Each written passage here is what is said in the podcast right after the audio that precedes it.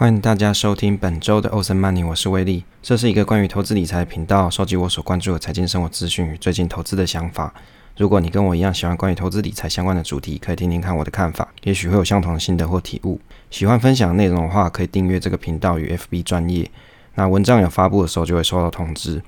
赖社群中也有许多专业的朋友可以一起讨论。目前节目是一周更新一次，通常是周五或是周六上传。我的学习就是我的分享。每天上班好忙，没有时间研究投资吗？分享如何有稳健投资态度，白话的方式分享价值投资观点与指数化投资经验。空档出五分享喜欢的歌曲、影集或是资讯推广。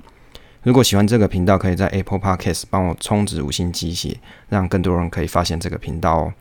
听完有疑问的话，可以在社群上提问，或是 FB 私讯留言。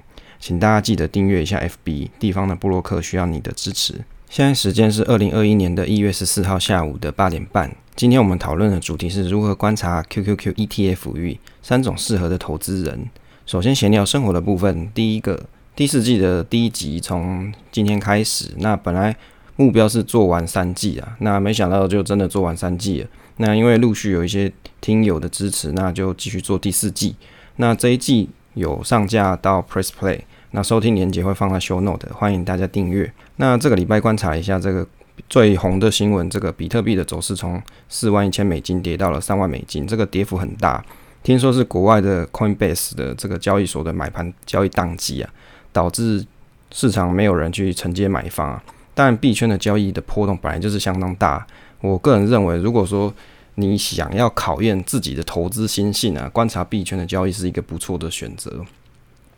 这个第三点哦，最近看了一个新闻，是关于一个国外的工程师，他坐拥价值六十五亿比特币，可是他却想不起密码，结果导致一切成空啊。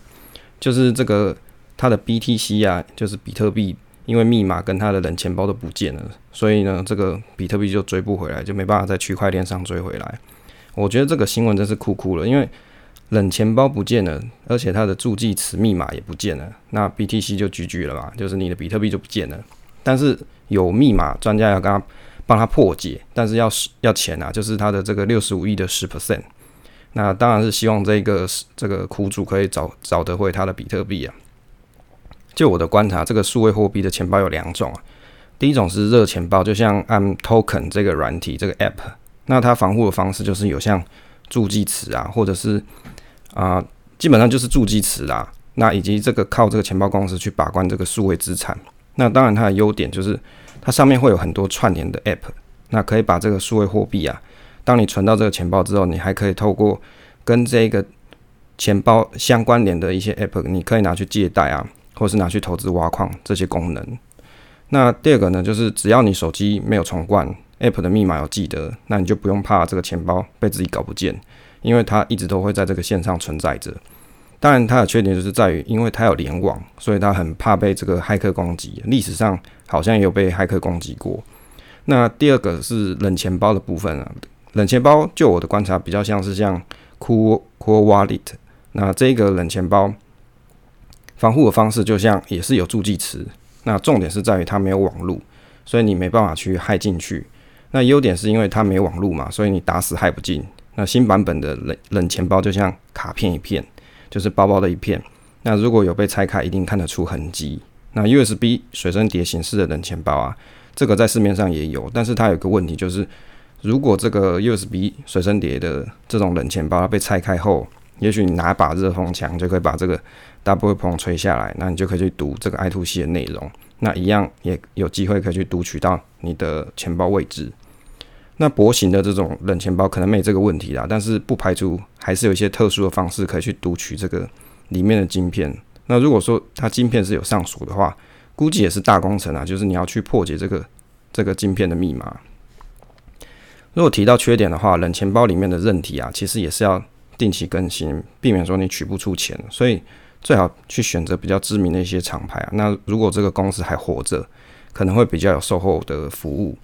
那但是因为这个冷钱包通常都要加好几千块啊，就我观察可能要个两三千块以上。那除非你的数位资产有大到一个程度，你再买，总不会你花个台币五千块，你就要呃投资个五千块，你就要花三千块买这个冷钱包，就有点搞笑了。那如果冷钱包不见的时候，其实你可以再买一个钱包，再透过这个助记词去还原这个钱包的位置。所以助记词跟这个钱包至少两个要一个存在，如果两个都没了就 GG 了。这提到这个助记词，它其实就是一大堆这个英文字母啊的单字去组合而成的啦。那它会有一个顺序，最好的方式就是你把它抄起来，好存在笔记本，然后你可以上传到加密之后上传到云端上。那这样子，至少如果你的冷钱包真的坏了或者不见了，你还有机会从云端上面把你的这个助记词 download 下来，再来还原你的钱包位置。这个交易所的钱包，如果是钱不多的人就不用想太多啊，因为转出这个手续费，你可以算一下。如果手续费占总数位货币的这个价值太多，就不用转出来了。那其实这个关于这个新闻的心得，我是觉得最简单的方式就是，以后这个加密货币如果可以做这个生物特征的识别功能啊，一旦遗失了，可能还可以透过生物辨识的方式在区块链找回资产了。但是这样一来就不能匿匿匿名了嘛，所以去中心化后的结果，人也要去中心化。但是人类本身是一个矛盾的生物。你去中心化之后，又希望有中心化可以保护自己啊，这真的是蛮奇妙的。那有朋友留言是说，诶，可以用那个纹身的方式啊之类的，把这个密码刻在身上。我觉得这是有点有点疯狂啊，因为那这样人家把你绑架，不就可以还原你的这个这个钱包位置，然后也可以知道你的密码，这是有点有点危险呐。那这边的话，推广一下一个 podcast 频道，是叫比特币区块链中文频道。那这个主播是诗人啊，因为他的节目我每一集都有听啊，就想说推广一下。我觉得他讲的东西啊，像是比特币的一些历史，还有一些币圈的一些相关知识，跟一些新手买币的注意事项，其实都讲还不错啦。还有讲什么末日危机啊准备什么东西，其实。还蛮有意思的。如果各位有兴趣对这种币圈的一些资讯新闻，也可以去参考他的频道。今天的主题是如何观察 QQQ ETF 与三种适合的投资人哦。这次我想要了解一下这个 Investco QQQ ETF 的内容，那做一下整理观察点。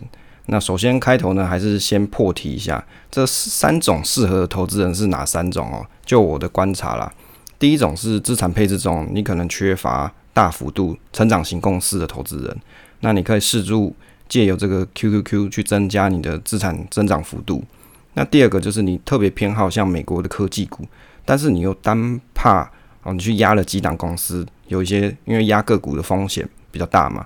那如果说未来又有新的公司、新的科技公司，这个科技巨头又出来的时候，那你是不是你要转换标的？这样又很麻烦嘛，因为每次的转换都是要成本的。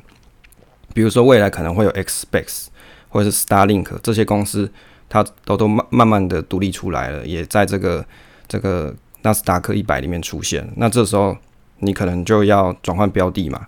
那如果你是持有纳斯达克一百的话，你就不用烦恼这个问题，因为它如只要有新的大型的科技巨头出现的时候，它就会在 QQ 里面。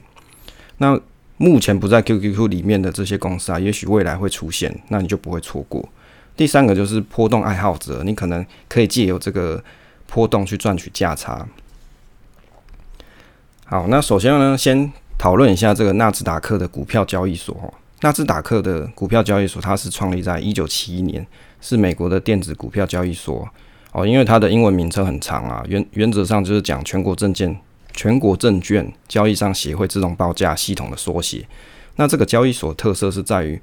投股票的投资人啊，可以透过电话或是网络交易，不一定要在这个交易大厅里面做交易，也就是说不用实体的交易啦。会在这个交易所上市的公司啊，大多是像这种高科技公司挂牌为主。比较有趣的是，因为它是交啊电子交易中心的，所以它没有具体的营业大厅，取而代之的是纽约时代广场旁边，它有个四号大楼，搞了一个摄影棚，就专门播报行情啊。我自己是觉得很好，很好笑啦，就是硬要搞一个交易中心出来的样子啊。那在这个交易所，大概有两千五百多种股票啊，其中像是有像 ADR 啊或是 ETF 或是债券、瑞指、普通股这些，其实都有在这里面做交易。那纳斯达克综合指数啊，这个指数组成将近的五十的五十 percent 的比重是科技相关的公司，包含消费者的服务啊、医疗保健，还有金融行业等。那纳斯达克指数它是使用市值加权的方式，指数的价值就等于每个成分证券的权重乘以每个证券最后的价格，就是就是 list price。那因此最大的公司倾向与对未来这个走势啊影响比较大啊，就是最大的公司倾向对于走势影响比较大，比如说像是苹果、微软啊、亚马逊那这些公司，也就是说它权重比较大，会影响这个指数比较大。那这个指数的部分呢，大概讲一下比重啊，科技的部分占了四十八点三九 percent，消费者服务占了十九，那医疗保健占了十 percent 啊，金融占了七点二，哦，大概几个比较大的是这个样子。所以纳斯达克指数啊，讨论完之后，我们接着讨论一下这个纳斯达克一百指数，也就是今天我们讨论这个 QQQ ETF 它所追踪的指数。那这个纳斯达克一百指数啊，它是追踪纳斯达克证券交易所上市的一百家最大的非金融公司哦，是非金融公司。然后呢，根据修正后的市值策略对其做加权。什么是修正后的市值策略加权哦？我大概研究一下，大致上就是指说，它除了透过市值加权外，成分股的权重还会依据他们在外面发行的股票数量。那做一个定期的调整，用来限制最大的几间公司，就是它它的占比。那平衡指数中的各种各公司啊，避免少数的大型股让指数偏重于某些个股。那它每一季会审核一次。纳斯达克一百指数啊，它是在一九八一年的一月三十一号成立，现在已经成为反映美国股市市场中这个走势啊三大指数之一啊。那一百只的成分股具有高科技、高成长跟非金融的特点，基本上就是代表美国科技股啦，哦，就是美国的科技巨头的大代表啦。那入选的标准呢，我列举一下啊，因为它条件很多啦。你如果去看它的这公开说明书，其实它写了好多。那大概列举一下，如果你要纳入这个纳斯达克一百指数啊，当然你要先在纳斯达克的交易所上市嘛。那你要那可以包含像是。普通股啊，或者是 ADR 这些公司。那第二个是非金融类的公司，而且你上市要超过两年。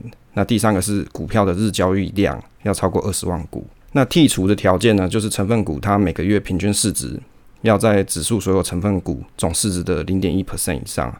就是如果你不合这个条件，它就会剔除剔除了意思啊。那这个指数呢是由众多公司组成，那包含全球最大的科技股以及。零售啊，生物科技、工业跟医疗保健股。那纳斯达克指数一百啊，还包含了像是游戏制造商哦，这个游戏制造商肯定大家都知道了，应该说男生都知道，像暴风雪哦，就是暴风雪就做一些什么，比如说像星海争霸啊，有没有小时候最爱玩的？还有魔兽争霸啊、暗黑破坏神这些，就是很知名的大公司。那还有像饮料制造业，百事可乐啊、百事公司这些啊。它不一定卖可乐嘛，它还有卖一些橘子汽水啊这些。纳斯达克一百指数由各个领域的资产组成，那金融服务除外。那这个指数很大一部分涵盖了技术领域，就是占了这个权重里面大概是五十四 percent。第二大行业是消费者服务，那以饭店连锁啊、零售商、旅游服务这些公司为代表。那这个零售的巨头呢，就是大家都知道这个 Amazon 亚马逊公司持续的增长。那这些股票占总市值的将近是四分之一，其他就是像医疗保健啊、工业电信这些。回顾啊，这二十年啊，过去的二十年，纳斯达克一百公司啊，哦，纳斯达克的这一百档公司的多样性啊，就是 diversity，为投资人带来丰厚的报酬。那现在讲一下这个 Investco QQQ 的介绍哦，Investco QQQ ETF。目前呢，它是从一九九九年三月十号成立到现在，已经二十二年了。那它是属于股票型的 ETF，投资区域就是美国啦。总管理费用大概是零点二 percent。那配息的频率大概是季配，值利率呢是零点五五 percent 左右啦。那 QQQ 的前三名的公司啊，就是在这个指数里面的前三名公司，分别是苹果公司、那微软还有亚马逊。在美国啊，只有一笔是以纳斯达克一百为目标 ETF，就是现在讲的 Investco QQQ，哦，中文的翻译好像叫景顺啊，哦，我就看起来是有点，就是很很怎么说，看起来有点不太习惯，就是叫景顺，就是很中国化的一个名字。好，那当然我有去查到说，其实纳斯达克一百为目标的 ETF，香港其实好像也有 Vanguard 有出，可是我相信可能在国内的大家，你可能是比较熟悉 QQQ 了。那事实上，QQQ 它还有出另外一款是 QQQ 一，那这个呢，我大概了解一下，它等于是把所有公司的权重的比重都把它 fix 下来，就是一个固定比率。那当然也有研究是说，哦，你买 QQQ 一，可能它的 performance 没有比 QQQ 差啦。那至于好不好，大家可以再自己研究一下。那目前这个 QQQ 呢，它管理的资产大概是一千四百一十八亿美元。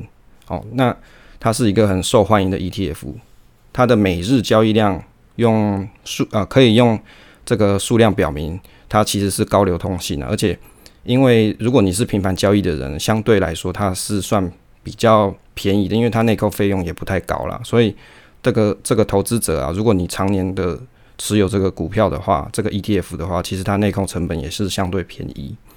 那它持有了一百家非金融公司，而且权重很大。那一些比较市值比较大的科技公司，这些科技龙头，资讯技术类大概就是四十八 percent 啊，通讯服务大概十九 percent。那其他就是一些什么消费者非必须啊，那消费者非必须就有像是汽车啊、服装啊。或者是休闲媒体等十九 percent，医疗相关是占了六点六七 percent。这个 QQQ ETF 前十名的公司啊，大概是占整个 QQQ 持股的五十六趴哦，所以前十名大概就可以代表前面这个 ETF 的一半。那我大概讲一下前面几名的这个选手。那苹果是这个啊，苹果公司就是大家很喜欢拿着这个 iPhone 的公司嘛，跟苹果电脑公司。那它是这个。QQQ 里面最重要的公司之一啊，到二零二零年的八月，它成为是第一家市值达到两万亿美元的美国公司。那苹果公司的成功啊，就是它可以让消费者把吸引消费者到它的生态体系中啊，比如像是这个 Apple Store 啊、i iTunes 这些软体的功能，那让这个公司它透过销售以及发布一些啊旧产品的更新，来保持这个。收入的增长，比如说最近又出了一些像 iPhone 十啊，或是新款的 Apple Air 等。最近我还听到说，像苹果，它最快目标是在二零二四年还要去生产一款搭载这个什么突破性电池技术的自驾电动车，但是它还在找寻合作的集团啊，像是韩国的这个现代集团等。哎，奇怪，又不找我们这个台湾的玉龙汽车哦，然哦，就是做纳智捷的那个，哎，怎么就去找找别人去了？那微软啊、Google、亚马逊啊，其实都拥有强大的这个运营现金流。这些顶级的股票啊，大多数不断还在发展它的新的科技中。这个是这有什么好处呢？这有助于投资人感到哦，你手上持有这些公司，你会有一种他们还在持续成长的一种信心动力。这个亚马逊来说啊，它最近一扩展一些业务啊，也进行了大量的投资。那提到微软啊。五 G AI 时代来临，微软它最近还在啊看准了这个台湾很好的一个地理位置，跟这个资资讯通讯环境有益，投入了十三亿的美元，在台湾打造了云端资讯中心。我一直以为只有 Google 在彰化那边搞了一个资讯中心，没想到微软最近也来搞了。这二零二零年底啊，微软它宣布建立台湾首个云端资料中心了，耗资十三亿美金，这样还蛮多钱啊，三百六十九亿。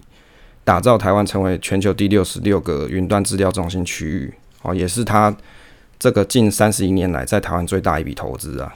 那提到亚马逊呢，英国金融时报哦最近报道说，预估亚马逊公司今年将拿下十二点哦十点二 percent 的这个美国数位广告的支出占有率，那到二零二二年还要提升到十三趴，就是在这个广告的这部分的支出越来越成长。那其实也不奇怪啦，因为大家这个疫情的关系嘛，你可能很多东西你要买，你也不方便去很人很多地方，就会去透过亚马逊的服务去订购一些一些东西寄到家里来嘛。接着我们看一下这个 ETF 过去几年的绩效，那这个绩效部分呢，可以从它的 ETF 年报里面可以看得到。那从这个 ETF 年报里面观察，它计算的周期呢，是从每年的九月三十号来做啊结尾来看，好，就是这一年的九月三十。号到隔年的九月三十号，大概这样子一年的周期来看，那在年报里面揭露的大概是有五个年份啊，就是从二零一六年到二零二零年。那二零二零年的年度报酬呢是四十八点四四趴，然后是最好的表现。那最差的表现是在二零一九年是二点五六 percent。那十年的累积报酬率是五百二十八 percent，五年的累积报酬率是一百八十五 percent。其实这个表现算是相当不错了。你放十年涨了五倍以上啊，这个真的还蛮惊人的。如果你在十年前有个一百万放进去，就是五百万出来的概念，这蛮让人惊讶的，也是很好的表现。接着观察一下这个二零二零年的大涨大跌绩效哈。因为什么每次都去看二零二零年？因为二零二零年是一个很奇迹的一年，就突然一个啊，应该说很特别的一年吧，就是会有一个大跌嘛。这个大跌出现，让大家跌破了信心，然后就纷纷卖股。结果呢，这个大跌之后又有一个超大涨行情，好，所以这个 ETF 蛮适合都拿来这个啊。其实不只是 ETF 啊，如果你你大家有持有个股的话，其实你也可以用这一次的大跌做一个考试回测一下，看一下这个绩效状况。那观察二零二零年的十二月三十一号跟二零啊，更正二零。一九年的十二月三十一号跟二零二零年的三月二十号比较起来啊，那我们比较对象有什么呢？有 QQQ，还有 VOO，那还有 SPY 以及 VTI。事实上，VOO 跟 SPY 都是讲这个标普五百嘛，那 VTI 呢是代表美国整体市场。哦，那 QQQ 就是纳斯达克一百，就是科技巨头哦，这个这这这些公司，那去比较一下说大跌的时候哦，在大跌的那个时间点。它跌幅的程度，那这个资料的回测呢，是参考这个 Money DJ 上面写的。QQQ 呢，它的跌幅是负十九 percent，好是负十九左右了。那 VOO 跟 SPY 啊，哦 SPY 都是负二十八帕，VTI 的话呢是负二十九点六帕。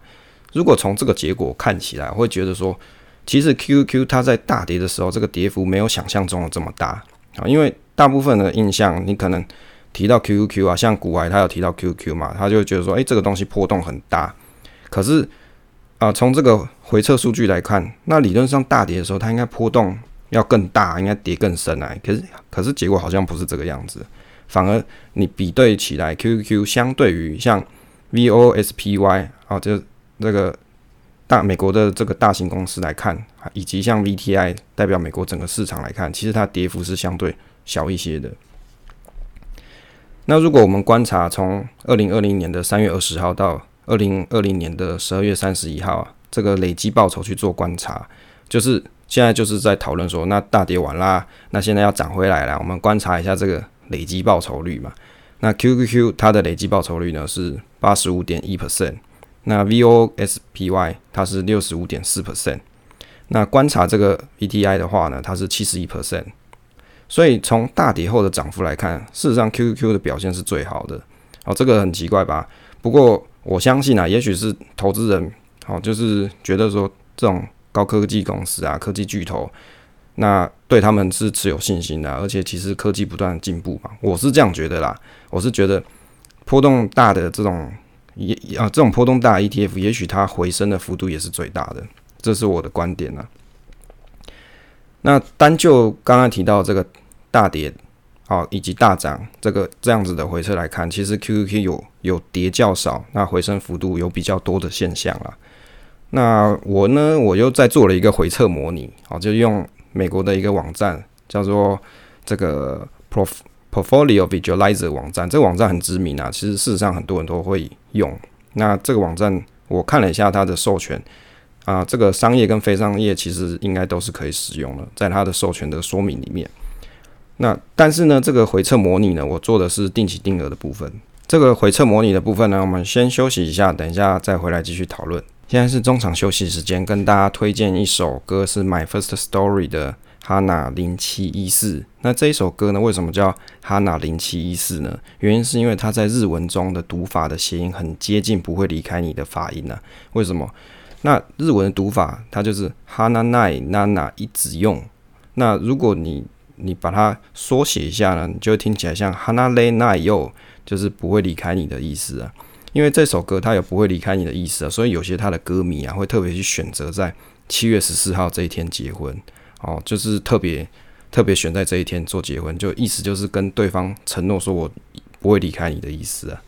那我觉得这个歌，日本人他在写这个歌的时候啊，常常都会用一些双关的方式来写歌，这蛮有意思的。就是你看起来好像字面是一个意思，可是事实上它背后还有别的意思。那甚至他们在演唱会的时候，又会把这个关键字去改成当天的日期啊，或者是啊，比如说本来是讲对你，可能就变成对大家，类似这样子。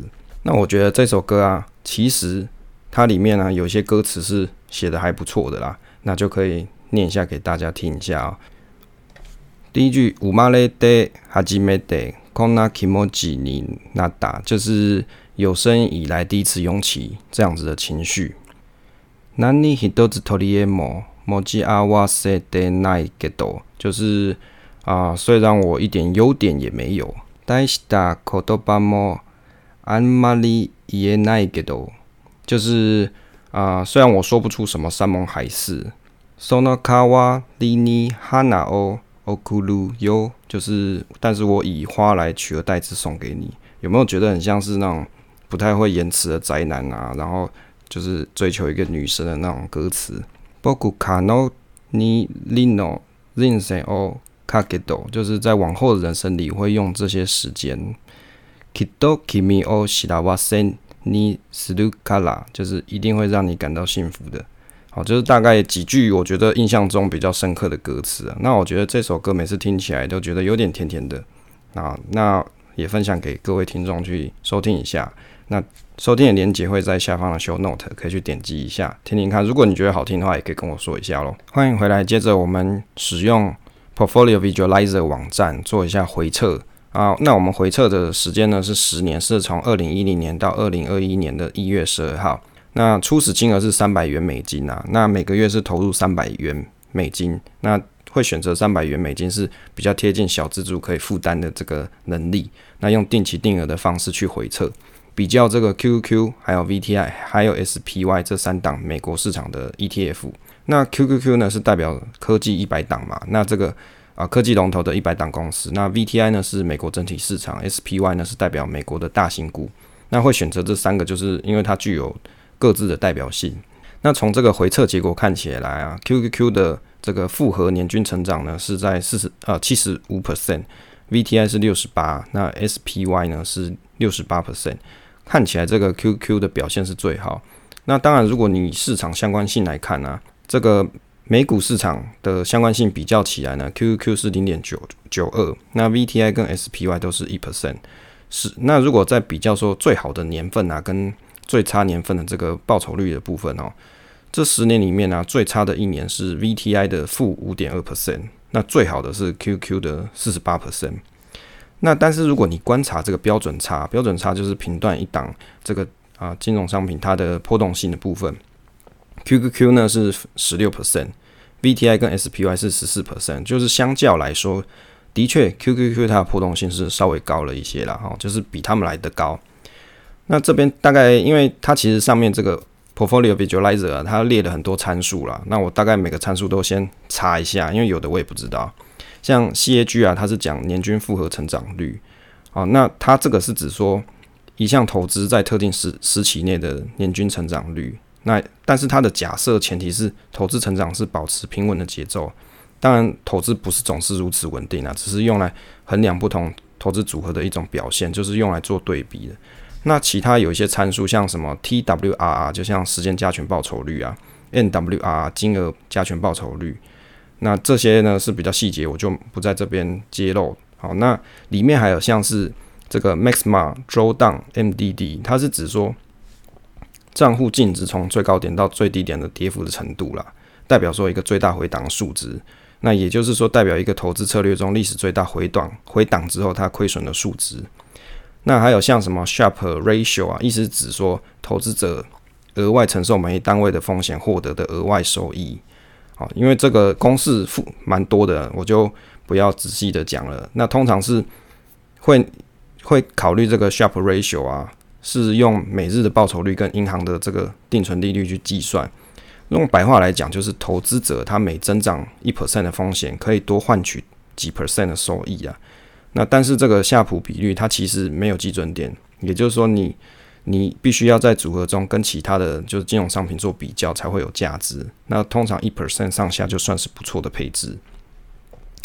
所以如果你以夏普比率来看啊，那 QQQ 呢是一点一九那 VTI 跟 SPY 大概都是零点九左右啦，啊，说看起来它的下普比率值是比较好的。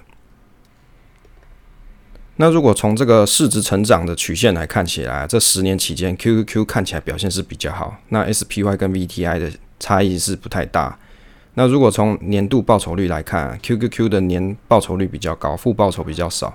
就是从这个每年的年报酬的这个树状图来看啊，哦，这个结果年化报酬率啊，如果以十年来看啊，这样子的回测结果，QQQ 是二十点三五 percent，VTI 是十三点七七。SPY 是十三点七六，VTI 跟 SPY 其实看起来差不多。如果说以五年来看的话，QQQ 是二十四 percent，VTI 跟 SPY 是十五 percent。所以啊，从这个回测结果，其实我会这样觉得，它的确是波动比较大。但是很明显的回测的结果告诉我，就是它的报酬率啊，往往都还算不错，跌的好像也没有想象中的就是这么深啊。就是我本来会认为说，诶。我如果去投资 QQQ，它会不会是一个大跌的时候特别惨，然后涨起来也许也不是这么好的表现结果？但是从回测结果看起来好像也没有这么惨哦，反而还比像 VTI 跟 SPY 来得好哦。以年化报酬率来看，不管是五年还是十年这样子的结果。接着呢，看一下说投资 QQQ 到底有什么优点跟缺点哦。这个是引用自它的。ETF 的官网啊，就是它揭露给大家大众知道一些资讯，那我做一些消化跟整理。投资这个 QQQ 的 ETF 的优点哦，它这里提到说，在牛市期间，它可以为投资者提供丰厚的报酬，也就是长期增长的潜力。大量的啊，也就是说它的流通性比较好，跟低廉的费用。那这里有提到 QQQ 的股票的价格涨幅啊，在牛市期间通常会超过标准普尔五百，就是 SPY 五百。第二个就是交易 QQ ETF 啊，是获得科投资科技股票的公司这种公司回报的比较好的方法，你就不用单押一档公司。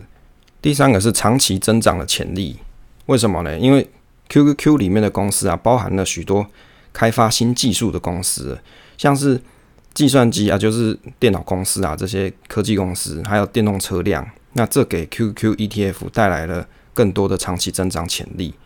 那它也比任何一家单一家的技术公司来来看，因为你是买 ETF 嘛，所以你会比单买一家公司更加多元化。那从长远来看，你买 ETF 是比单买一间公司来的更安全。第四个是流通性啊，就是如果你是经常需要交易的人，就是你很想要常常频繁交易的人，那因为 QQ 它是啊流通性比较好。那如果你不信，你真的。啊，被套牢要长期持有，那它也是一个低成本，就零点二 percent 的内扣费用，也就是说它有良好的流通性啦，那为这个频繁交易者提供一个广阔的市场。那到二零二零年，它管理的资产已经超过一千亿美元了。第五个呢是费用低啊，就刚才提到的费用率大概是零点二 percent。那这这个当然，如果你持有时间越长，就会发现这个内扣费用其实是很重要的一部分。那现在提一下这个。缺点的部分就是你投资这档 ETF 的缺点，第一个就是啊高熊市风险，就如同 QQQ 倾向在牛市里面跑赢标准五五百普尔。那当然，如果不是在熊熊市的时候，像是某一年啊网络泡沫的时候，这 QQQ 的股价它跌幅也是很很大的。我觉得你可能要有这种心理准备，就是当跌的时候，它跌幅是很大的。第二个是行业风险，因为 QQ ETF 啊，它高高风险跟丰厚的报酬的啊根本原因是因为它的波动性是相对比较大的，而且它是给予像这种科技技术的相关行业是比较多的占比。那另外它还有一个行业风险，也就是如果说这些空科技公司未来变得不是在市场里面这么的重要，就好像曾经在美国里啊，美国的股票市场。里面以前有像道琼斯交通平均指数的这个铁路公司，以前是比较红的，但是现在就不是市场的宠儿了嘛。因为显然现在是科技公司比较宠儿，好，所以他有提到一个关于行业风险的部分。第三个缺点就是高估值平均。如果你是价值投资者，如果你用标准的一些，比如说 P/E ratio 啊去看，那这种这种 QQQ 的股票，它里面的成分股啊，通常是。比你比你计算出来的还要贵啦，就是你可能估值，你可能会多估了很多倍以上啊！我记得我有去听好投资的菲利克斯他的这个估价的这这个 podcast 内容，他就有提到。那当然，估价这个估价是一门艺术了。第四个这个缺点是因为它是只有持有纳斯达克最大的一百家公司，显然它不包括了小盘股，就是这边小盘股就是指小型股了。根据研究，长远来看，小型股的表现会优于大型股。那小小公司通常有更更大的增长空间呢。哦，当然，你你也知道，小小型公司它也有可能比较有更大的破产空间呢。好，这是一体两面的事情嘛。总结一下，官广里面提到，给大给我的印象就是说，它可能在熊市里面下跌幅度会比较大，那也有比较高的行业风险，而且还常常被高估值。不过，我就二零二零年的大跌来看，现象好像不是这个样子。当然，还可以再多参考一些其他的年度。好，那最后呢，讨论一下 QQQ 的股票常见的一些问题哦，就是官网上面有跟大家揭露的一些问题。那我觉得这些问题都挺好的。如果你在投资之前，的确是可以先看一下，搞不好你你也有这些问题。那第一个问题是 QQQ ETF 有哪些公司哦？它包含了就是纳斯达克最大一百家公司，像是苹果、亚马逊、Google 跟 Facebook 这些。那第二个问题是 QQQ 呢，是不是值得购买哦？因为它在这个流通性跟牛市里面啊，它是一个不错的表现。那如果你是要做短波段的投资人，是一个很好的机会。但是它在下跌的时候，有可能损失会比 SPY 五百来的大。那简单来说，它好处呢，就是你避免了单押一档科技公司的风风险啊。哦，这个就是他跟大家讲，就是看你的自己的取决啦。如果你真的很喜欢这种科技巨头的话，那你又很喜欢高波动的人，那当然你适合购买啊。第三个问题是，QQQ 有股息吗？有啊，就是大差不多零点五五啊，零点五七 percent，不是很高啦。当然，我想你会去投资美国的人。原则上你也不是要他的股息，因为外国人课三十 percent 税嘛，那你要去搞这个退税也不是不行啊，就看你能不能够弄成功嘛，哈。那第四个是 QQ 是最好的 ETF 吗？对于这个其实也是见仁见智的问题。如果你是看好这种大型科技公司的交易人啊，那你当然会觉得这种 QQQ 是最佳的选择。对于长期投资人来说啊，因为你你是持有大量创新技术的公司。那也就是说，你可以预期这些公司可能未来的发展会不错啊，而且它持有成本比较比较低的，就是零点二 percent。当然，你如果要跟 VTI 或是 VT 这些公司的内扣费用，呃，这些 ETF 的内扣费用来比的话，QQ 是相对稍高一些啦。啊，应该应该不能讲稍高，因为其他的 ETF 是零点零几，我记得。好，那这一档是零点二 percent，所以就是看你自己的取决跟这个打算。那最后跟大家讨论就是怎么样去购买啊？当然，你如果也要买 QQQ 的话，在国外的话，你可以透过美股券商去购买。那如果在台湾的话，你可以用付委托，像永丰付美托的这个定期定股的方案，每个月一块啊，好像这个之后会再改回去四块，我不确定。那反正如果有的话，那还是有一块的方案可以去使用。那为什么研究这个 QQQ 呢？因为我觉得在我的投资组合里面，就是我刚才提到的。为什么？诶，有哪几种人适合购买？那其中第一种，在资产配置中缺少大幅度成长型公司的投资人，那可能可以借由像 QQ 来增加资产的增长幅度。那这个就是我为什么要去观察它的理由。那也跟大家做一下分享跟介绍。那希望你听完了 QQ ETF 的介绍之后，你也可以去思考一下，这样子的波动度大的这种 ETF 到底适不适合你。好，那这个答案只有你自己知道喽。那如果说你是属于想要投资 QQ 的人，那你可以在你的 portfolio 里面，也许一开始占比不要太重。那大部分呢，你还是去选择你觉得不错的一些啊价值型的啊，或者是你觉得稳定的 ETF。那少部分可以慢慢配置，像类似这种资产幅度有机会比较有增长的 ETF，在你的投资组合内。那也许观察一阵子，会有一个不错的报酬。那这是我给大家的建议。接着进入听友互动时间，那跟大家做一下互动。那在我们的社群里面，生鱼片他提了一个问题，他想问大家说，如果大跌的时候，你心目中会去大买的一档股票是哪一只？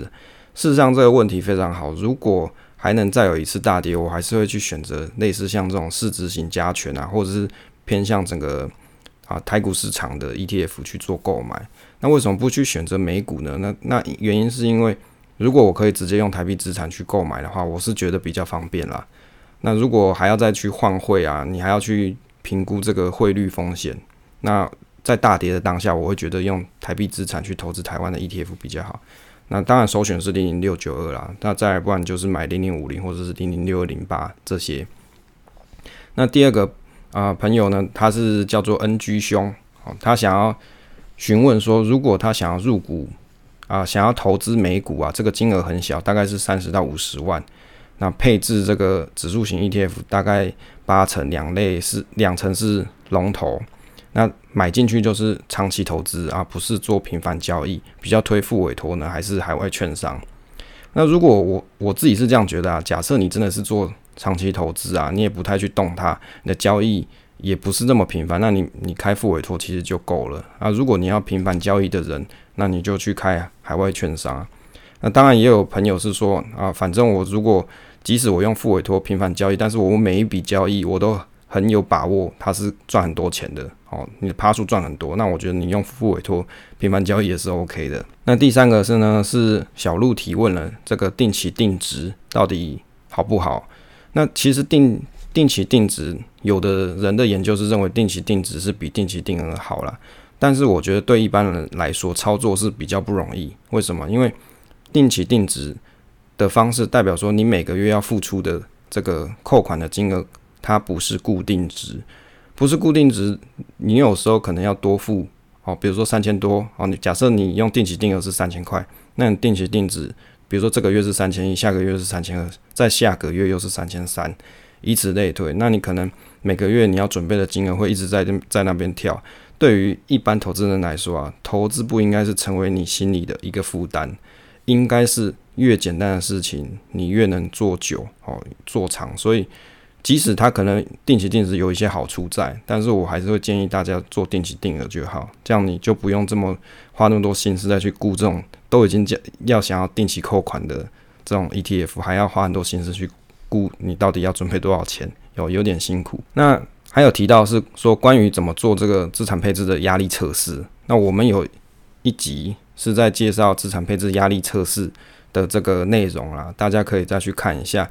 原则上就是你去抓，比如说你要买的股票跟债券的历史报价资料，那你抓回来之后，你可以利用 Excel 的方式去做回测，就是你可以去计算。到底八比二、七比三、五比五、六比四这些比例，哪一种计算出来的这个大跌时候的幅度是你可以接受的？好，那这样子呢，就是适合你的资产配置压力测试的一个方式。那你就可以在里面找到你要的答案了。那另外呢，就是听友有几个听友有反馈，像我们有一个新的听友是 Tin，那他有提到说。啊，主要会听我的一些广播啦，那会重复听，很受用，那也是蛮感谢听持续的收听啊。那再来就是 Kevin 哦，那 Kevin 有说我们的节目他大概都听过，网志也看了，这是非常谢谢啊，因为算是蛮认真的，因为内容是其实很多啦。那也也欢迎大家可以重复听啊。如果说你有一些心得，也可以跟我分享。那另外像 BK 有提到这个读书心得的部分，他觉得不错。好像这一次做这个读书心得，啊，这一次做关于这个 FIRE 理财族的读书心得，好像蛮多人觉得还不错的。那当然，我觉得读啊读书的确是要花不少时间，但是我觉得读完有所收获，那可能比读新闻来还有的意义啦，哦，还有意义。那当然也很谢谢大家觉得这样子的新的分享是对大家有帮助的。结尾推广 Podcast 部分，那今天要介绍的一个节目名称呢是。你不说我怎么知道？那这个主播呢是火箭羊。那讲一下他的广告台词：你是否跟我一样，心中都有不敢说的话？别憋着，会生病。来，让我们一起说出来。有太多想法，你不说我不说，会永远没人知道啊！火箭羊书香透过你不说我怎知道这个节目，表达现实中无法说出的想法，帮你说出现实中你不敢说的话，一起聊你内心话。聊这个社会百态，分享我不说你可能不知道的一些知识。想一起聊天录制的话，啊，他他们可以帮你把这个话把它在节目中抒发出来，好吧？其实我也蛮多这个现实中不敢说的话，比如说想要骂骂某某人啊，骂骂叉叉叉之类的，好，类似这种东西啊，但是我也不敢讲出来啊。哈，如果你有很多东西心里憋着很难受啊，你可以去投稿一下，他有留一个信箱，那我会贴在这个 show note 里面，欢迎大家去投报他，好，投报他。好，最后来到了今天节目的结尾。我需要你的 Apple Podcast 五星机血充值，就像你去公庙里面拜拜要烧香一样，那是神明的白米饭，我很需要。谢谢大家收听这一期节目，希望对大家有所帮助，请订阅支持这个频道与留言分享，总是单纯的快乐。期待下次再见。